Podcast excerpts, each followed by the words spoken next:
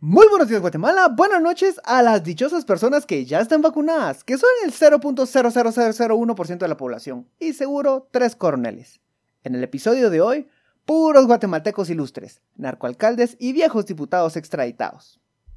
El Ministerio Público acusa a tres quiebres por quebrarse a tres en la carretera. Aquí le contamos detalles del caso.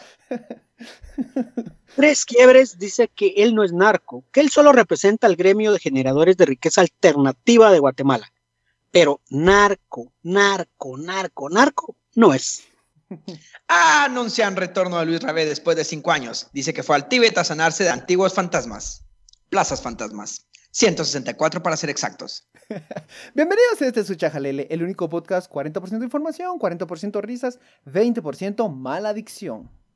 Saludos desde el hospital militar donde traje al chucho de mi coronel Almengor para que lo vacunen. ¿Es de primera línea ese?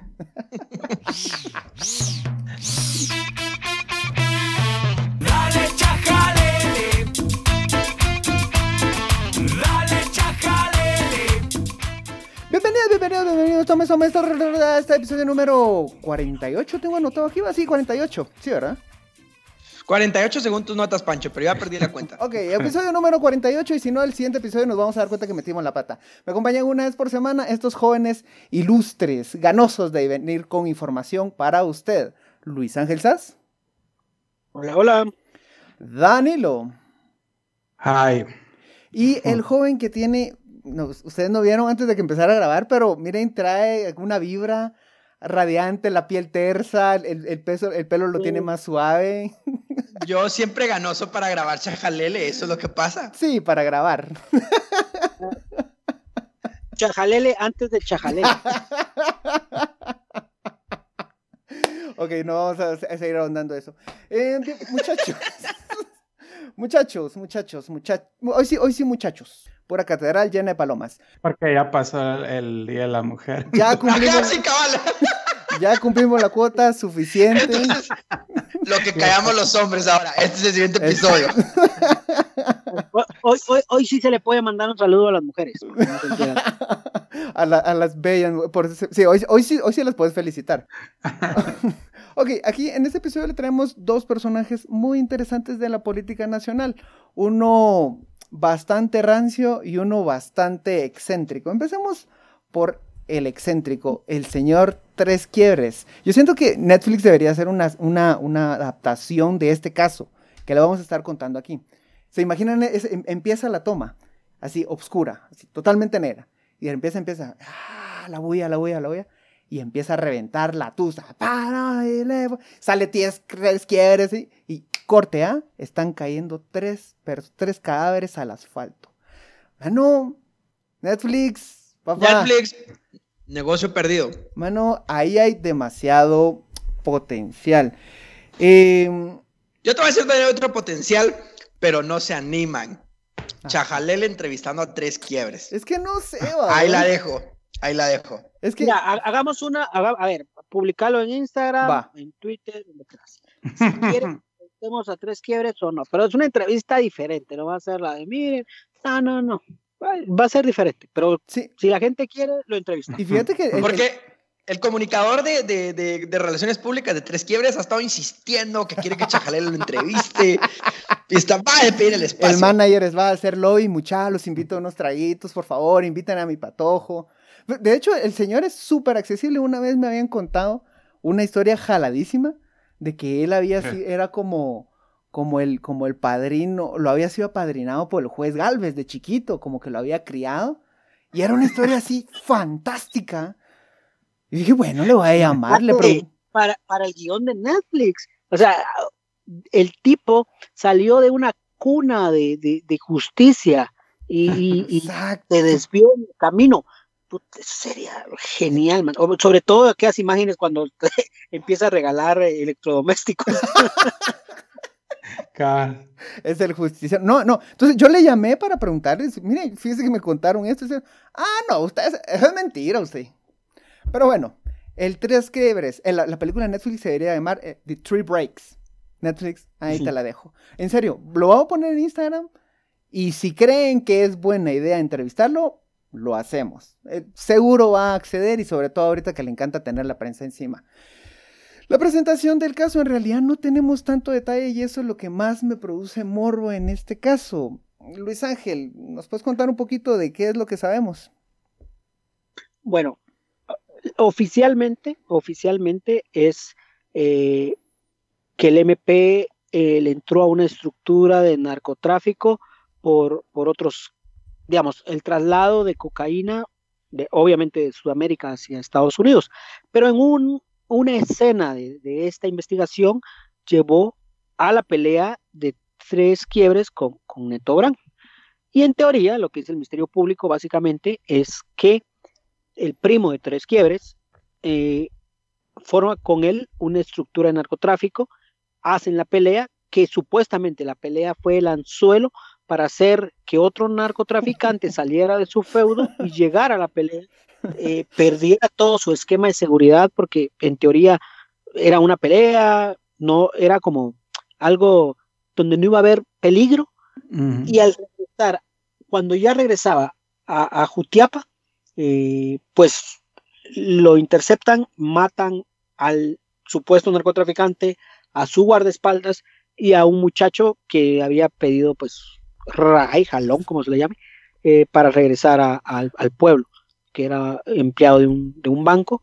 Entonces allí es como, como lo que hoy estamos hablando, digamos, a tres quiebres, digamos, aparte de ser supuestamente integrante de esta estructura, ideó toda esta pelea con Neto Brand para traer a este narco y pues matarlo. Ahora, Esa es como, est- estamos de acuerdo con que es el mejor plan caballo de Troya que se ha hecho en la historia reciente, ¿no?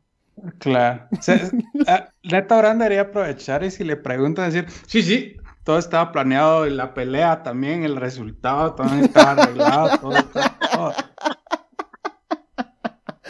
Ahora, mucha, a mí No, sí me suena, a mí sí me, me suena un poco inverosímil el tema de decir, planificaste una pelea solo para sacar a un narco y que, y que, y que lo maten. O sea, para empezar, o sea, la pelea no era así como que, no era el Papa el que estaba viniendo al país como para que de verdad lo, un narco hubiera ese hecho. fue, fue nuestro equivalente al, Super Bowl. En, en Estados Unidos está Jennifer López y Shakira, ¿verdad? No, Aquí tenemos a tres quiebres en Neto Brand peleas y esa fue la clausura del mundo.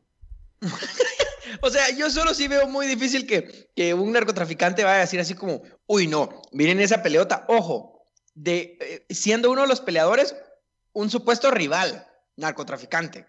¿Sí? O Es sea, que digo, tres iba a estar ocupado, ¿cómo me va a hacer algo? Pues, Ah, uno o sea, es confiado. no, mano, yo honestamente sí creo más en el ridículo de tres quiebres y de Neto Brand. Y yo le apuesto más la teoría que genuinamente ellos quisieron hacer el show porque les nació hacer el show. O sea, de ellos sí nació hacer esa a, a vaina. mí me, a mí me suena que en, en realidad solo aprovecharon lo ridículo como mucha... A eso- a- a- yo coincido con, con Francisco. Yo creo que no es, a ver, muy en el, a ver, en el centro, en el medio. ¿no? Ni creo que, que haya sido fortuito eh, ni planeado tan así. Yo creo que aprovecharon la oportunidad para hacerlo. De hecho, no eran competencia, hasta donde se sabe, no eran competencia, sino que eran como dos, dos empresas rivales, más no tenían conflicto, pero ya sabes que estas empresas criminales no resuelven sus asuntos en juzgados. Emprendedores alternativos, Luis Ángel. Me Alternativos. encaja. A mí me encanta la, la hazaña de SAS.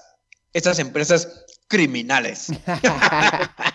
Ahora, A mí me yo- gusta la idea de que era una fachada, pero era como un acto pequeño, como va que venga Neto Brand y, y- y nos peleamos, y poco a poco se fue montando patrocinadores y todo, marcas y todo, y se les fue saliendo de control, así como puta, No, ahora no, es un eve- evento. transmitieron, o sea, es decir, el impacto que generó realmente sí fue bastante. Yo, yo lo vi, yo no sé si ustedes lo vieron, yo lo vi. yo lo lo vi, y estaba destapando mi cerveza cuando cayó Neto Brand. Yo no lo pude ver mucha. Te perdiste No, no algo tenía, no tenía cable. Neto Brand cayó como, como la tapita de tu cerveza. Fue el final de una era, antes de, justo antes de que comenzara el COVID, pues, fue el, el último momento feliz que como país tuvimos. Ahora, yo no quisiera ser conspiranoico, Fue como pero cuando destruyeron, hicieron eh, destrozos y hubo violencia en el último, ¿cómo se llama esa onda? En el último, ¿cómo se llama ese evento hippies de Ah, los Woodstock. 60? Ah, la fiesta esta Woodstock. gigante. Woodstock. En el último Woodstock de la era del amor. Fue. Ok, yo no quisiera ser conspiranoico, pero el MP dice que fueron tres asesinados esa noche. Es decir, tres quiebres se quebró a tres. Algo así como su marca de asesino. Solo ejecuta gente en múltiplos de tres. Me encanta el personaje. Sí. Es como, como villano de Batman. Ahora, eh, Bueno, ahora, entonces, hablando, no, de- siguiendo hablando, entramos a hablar de profundidad ya del tema. Tres quiebres el personaje, de hecho, para hacer referencias a Chajaleles, y porque Chajalele ya tiene historia. Eh, ya habíamos hablado del tema de un poco de la narcopolítica, o sea, la influencia que está teniendo el narco, pero creo que hablamos un poquito más de la, de la UCN y los vínculos, o sea, los presuntos vínculos que tienen con el narcotráfico. Eh, pues ahora tenemos eh, un alcalde, estamos hablando de política local, eh, involucrado por, eh, pues teóricamente también con narcotráfico, es importante hacer ver que él llegó a la alcaldía por un comité cívico electoral La que se llama Milpa, eh, Movimiento Ipalteco Libre y Pensamiento Activo. Échale.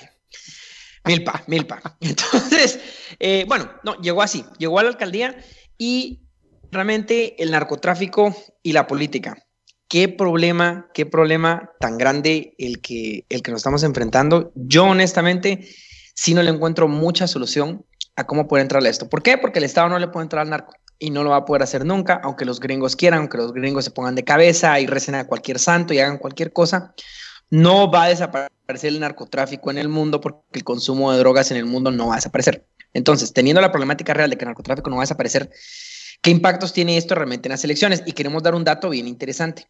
Y es que en la, en carrera por la alcaldía de Ipala, eh, estábamos tratando de averiguar quiénes habían sido como los contendientes políticos En en, la- ese municipio. estás hablando de la de do- 2015. Eh, 2015, sí, sí, 2015. Ujú. Pero no, no lo logramos encontrar, no sabemos, o sea, sí tiene que haber... No, eh, sí, eh, sí, sí, sí, no, ahí lo, lo anoté, ¿verdad? Que no me pones atención. Ah, líder Iune, es cierto, sí, perdón, perdón. El equipo de investigación Chajalele sí lo encontró, fue líder Iune.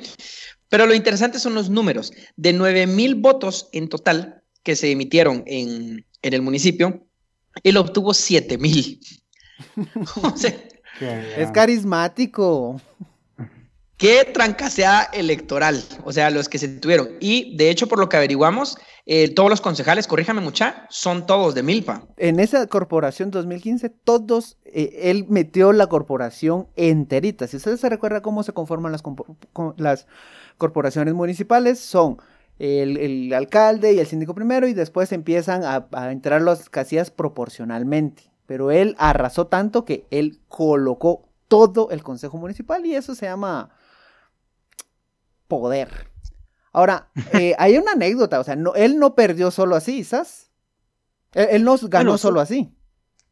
No, no, no. Yo bueno, he hablado con, con personas de, de, de Ipala, por cierto, y lo que dicen es que pues había una amenaza directa a los candidatos para, para no participar.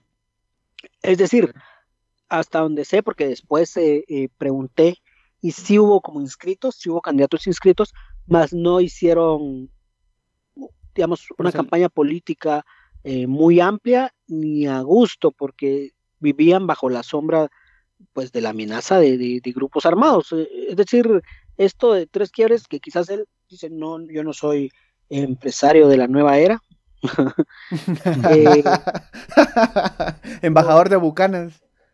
Exacto. Él, él pues asegura que no tiene absolutamente nada y que él es familiar de las personas. Bueno, y tal vez él no va directamente a amenazar, pero sus Hmm. primos, sus amigos, sus pues en teoría sí tenían como una amenaza latente para los otros candidatos y fue más, más o menos un, una campaña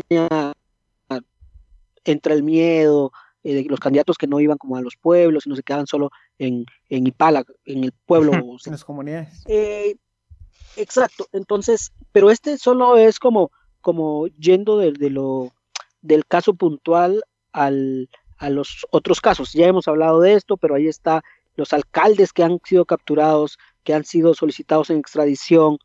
Hay muchos casos, cada vez más, y hay un caso que lo publicó el periódico esta semana, es Federico Machado, un, empresario de aeronaves eh, eh, en toda Latinoamérica y muy amigo de Jimmy Morales, muy amigo de Jimmy Morales, estuvimos consultando y en teoría le prestaba el helicóptero, tenía reuniones con, con el expresidente y hoy esta persona está siendo buscada internacionalmente con una acusación de haber prestado una flotilla completa. Era como el nuevo señor de los cielos.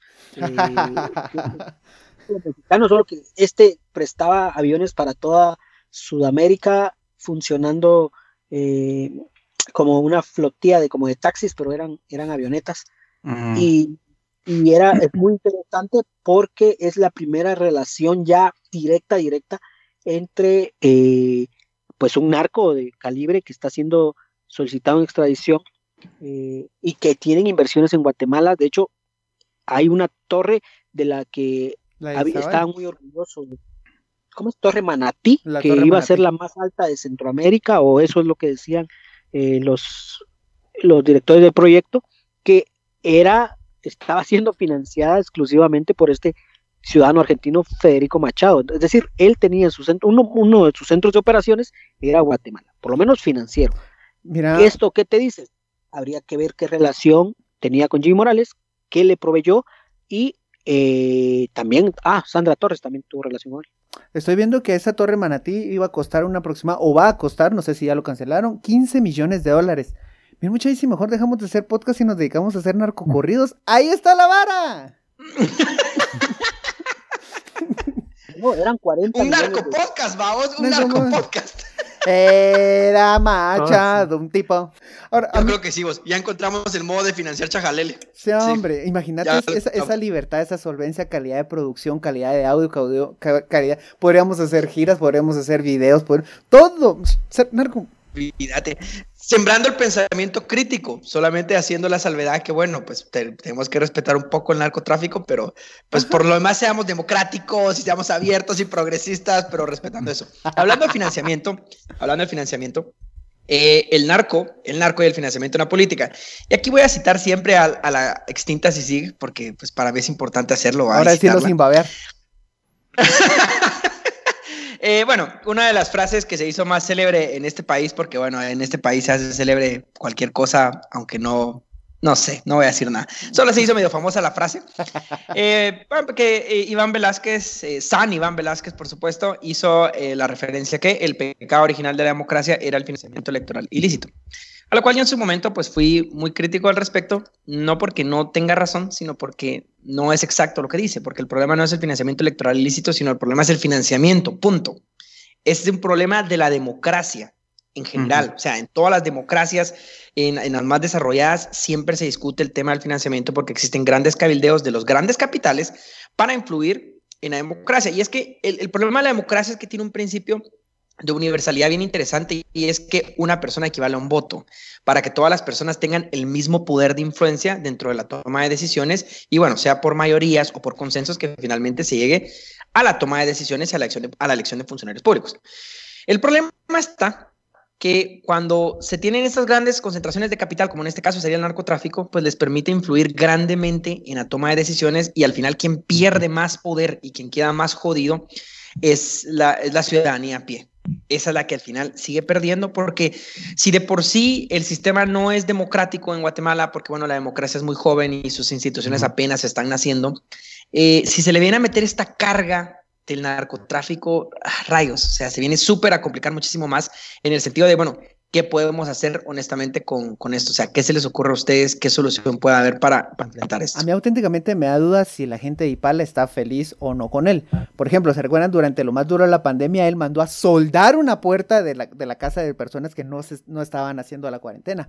Es muy graciosa la anécdota hasta que te puedes entender que un alcalde mandó a encerrar a personas co- con una puerta soldada. Entonces, también, y a mí ese, ese tipo de, el, el tipo cuando hizo su video, sus Facebook Live para dar declaraciones, tenía, no sé, era hasta más miedo me da el hecho que saliera comiéndose un helado de fresa, o sea, tan, ese temple tan relajado, tan deconstruido él, me, me- me explico. O sea, mien- mientras, Net- mientras Neto Brand tiene que hacer sus videos con pantalones, comando y pistola en el cincho, Tres Quiebres está comiendo un heladito de fresa, y no, eso no es cierto, yo no soy narco. Tres quiebres es un alfa natural, no lo podemos negar. Tiene energía alfa. Pero yo más, más que alfa lo veo cuerudo. Y hablando de gente cueruda, ya se nos está acabando el episodio. Luis Rabé. Rea- va a reaparecer el, el muchacho después de una larga meditación que tuvo allá en el Tíbet tratando de espantarse esos fantasmas. En, en esencia, el tipo tiene un historial político más chuco que computadora rescatada por Lucrecia de Palomo. Fue expresidente del Congreso 2015. A ver quién lo entiende, a ver si alguien la cacha, escríbanos. Ah, sí, la cachan, la cachan. Esta gente es informada. Esta gente es, es activa. Este, Luis Rabé, ex, expresidente del Congreso 2015-2016. Su último partido fue Alianza Ciudadana. Aquí habíamos anotado líder, pero en realidad fue Alianza Ciudadana. Y fue presidente en el primer año de Jimmy Morales, o conocido por Roberto como Jimmy Berto. Luego fue detenido por el caso de Plazas Fantasmas. El tipo es bien interesante porque nace en... en No fue detenido. Ah, sí, sí, pero fue acusado. Fue acusado porque de hecho cuando lo acusaron se fue a Nicaragua, donde lo vieron en, 10 en agosto de 2017, lo vieron a- ahí dándose una vuelta. Luego se fue a México, donde recientemente acaban de autorizar su extradición. A, mí, el, personaje me parece bien, bien icónico porque es, es- es el símbolo de muchas cosas. Primero, de toda esa influencia que tenía Ángel González en ese momento. Él era el alfil, de hecho es, es- es hermano de la primera esposa de Ángel González, el dueño de los canales 3, 7 y la cadena Albavisión. Una persona que durante gobiernos pasados tenía demasiado poder y prácticamente él era el que ponía y quitaba presidentes porque él tenía el monopolio de la comunicación en los departamentos y en municipios donde no llegaba la información de periódicos u otras, otras fuentes de información más críticas al poder. Y tener a Ángel González de su lado era lo mejor que podías hacer. Entonces, prácticamente durante el, Jimmy- durante el gobierno de Jimmy Mor- Morales, Ángel González tenía dos personas sobre las que tuvo mucha influencia. Jimmy Morales por haberlo forjado en Moralejas y Luis Rabé el primer año de la presidencia. Y después todo fue tristeza y soledad. Luis Rabé fue la primera persona que le, que le compró un frasco de chinola a Jimmy Morales. Y así nació Black Pitaya. 50% de nuestras tragedias nacionales. Y una su libra de plátanos, porque él también vendía plátanos. Ah, cierto, cierto, cierto. No, mira, Rabé, Rabé, me recuerdo yo por la canción de un, dos, tres. ale, Vota ale, por ale. Rabé. Un, dos, tres. FRG. RG. Y mira, yo, yo sí quiero hacer eso. Esta semana eh, el diputado Arenales Forno regresó al Congreso. Ahí sí, regresó al Congreso. Y me llama, hablando de Rabé y toda esta estructura, cómo el FRG, el antiguo FRG, ha sobrevivido y Sí. se ha mantenido. Ahí están los Quej, eh, los Arevalo, Suri. eh, Suri, eh, y ahora Hernández Forno, Rabé y todo esto, que, que se unieron y que, que fue como el último partido que tuvo una planadora en el Congreso y que los empresarios odiaban todo lo que tuviera un olor a FRG. Es cierto. Y ahora los mirás ahí aceptando eso, esas alianzas, no importando que estén estos. Y yo digo, ya, ¿qué los Bueno, la CICIG los unió, la combate a la corrupción, ¿qué los unió? Que olvidaron aquellas rencillas, aquel odio eterno que se habían jurado. Ya no, ya no, hoy no importa. Yo tengo mi teoría. Volve, el odio volverá porque los intereses siguen siendo los intereses Y Rabé Ah. regresa, Rabé regresa porque seguramente tiene un as bajo la manga también. O sea, no regresa solo por, por regresar. Yo supongo que él, él eh, no tengo pruebas, pero tampoco dudas de que tiene un as bajo la manga, de que la nueva. Corte Constitucionalidad y los juzgados están, ya tienen asegurado algo y ahora no les importa regresar eh, para esto, porque es una persona muy influyente. eh, todavía los canales de televisión siguen siendo eh, una fuente deseable, apetecible de tener de, de- de su lado, como para venir y entregarse así. Entonces, Bueno, bueno, pero o sea, solo aquí sí que hacer una aclaración yo. Rabé no se entregó. La, la extradición, México la autorizó. O sea, yo sí no creo que el poder de Rabé llegue como para No, pero- controlar el, el claro, tiempo de la pero no, no, extradición. Se No. puede ir a Nicaragua y, y regresar a Nicaragua, pues. No podés, no podés, no, si ya estaba detenido. Él no podía escoger. A él No, lo tuvieron. y es que a- Bueno, él no estaba detenido. Claro que Estaba detenido. Él no se entregó. Aquí vamos a hacer una apuesta. En unos siete meses, en un año vamos a volver a tocar este tema y a ver quién tenía la razón y, va, y el que pierde paga la cerveza. yo creo, yo creo que, que, que, que viene en parte porque sí sabe, sabe que, que hay jueces Vos, benévolos. vos ahí decís que no vino, se dejó venir. O sea, Sí. se dejó traer. Pues es, Es- es mi teoría. Ya lo No, yo, ya yo lo entiendo. Ahora, yo les voy a decir algo por lo que me parece que no. Porque aquí, para recordar un poco, la Corte Suprema de Justicia a él sí le levantó el antejuicio a Rabé. Que fue de O sea, los no últimos que perdió el Alejos. Es que es- eso es lo interesante, fue los últimos que la Corte Suprema de Justicia dijo, ok, que Dio se lo trae. ajá, Y que lo- que después, lo cerrados y aquí no pasa nadie. Y, esa, y haber estado tan cerrados es lo que rescató a Felipe Alejos. A Felipe, en él estaba pensando justamente. No, pero todo lo que te quería decir es cómo vemos también un declive en, en- en- en el poder de esta, de esta clase particular, así, ex FRG y toda esta, esta mara, que yo siento que ya tiene un relevo, honestamente, dentro de la política, porque para mí, él se había perdido influencia. O sea, cuando, cuando él tiene que salir prófugo del país, la Corte Suprema de Justicia no lo protegió. O sea, se notaba que las correlaciones de fuerza él no controlaba absolutamente nada en ese momento, o sus grupos. Y lo que me pregunto es qué tanto esos grupos todavía controlarán. O sea, a mí me da la impresión que ya, ya es otra clase, o sea, la que se, ya se ha ciclado, ya es como, la, el, como el FRG 2.0, si lo queremos ver así. Reloaded. A mí no, no me parece que van a meter tanto las manos al, al fuego por él. O sea, para mí que lo van a dejar así como que, andate. Vamos a hablar un poco de las cuotas de poder así rápido de lo que ya podemos hablar. Eh, y las cuotas de poder, sí, claro, están cambiando y se muestran en las elecciones ahorita de la Corte de Constitucionalidad. Eh, Francisco sabe de que eh, hay una pugna ahí de poderes entre grupos y muestra de ello es que el ex rector Estuardo Galvez fue, fue, fue un premio, fue un trofeo necesario para grupos que están atrás de la fiscal general.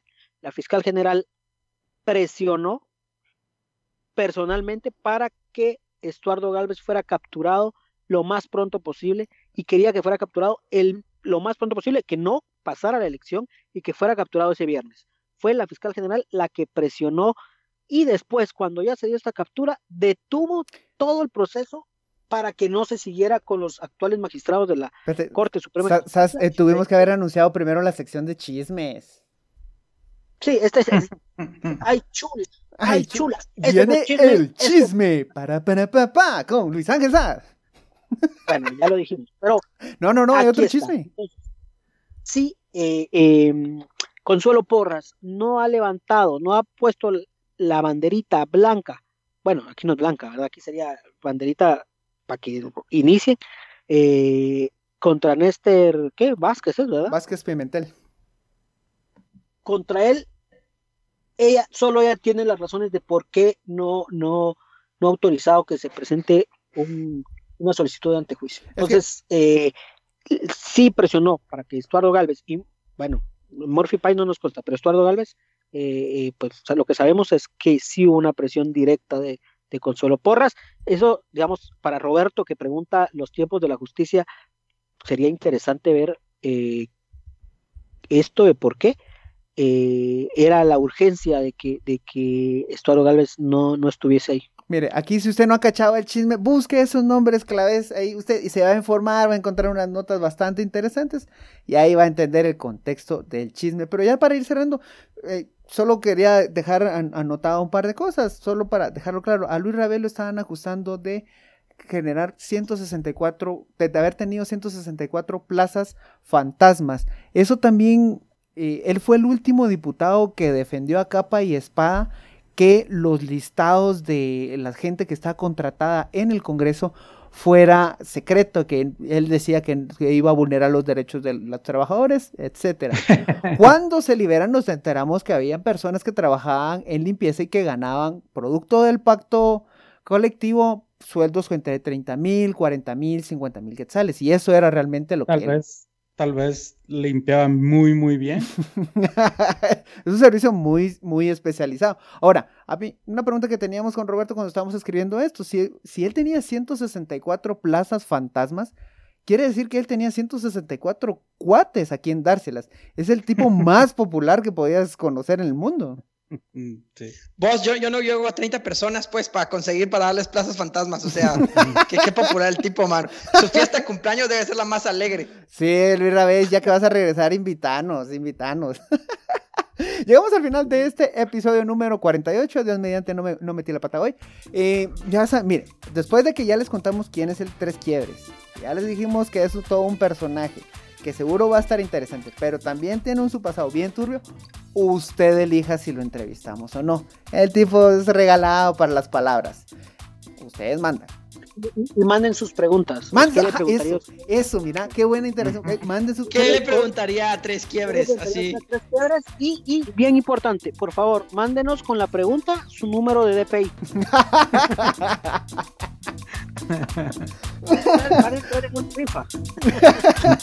Vamos a rifar, verga. Muchísimas gracias por llegar a este episodio. Buenos días, Guatemala. Buenas noches, mundo. Adiós. Adiós.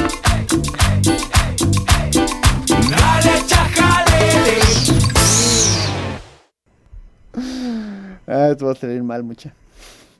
Una, una, una tu libra de balas. Ah, mucha, qué alegre. No, pero qué alegre todo, mucha. Un quintal de Así ahuevón. pesadita. ¿no? Ajá, ajá. Una tu, una tu mano de vergazo.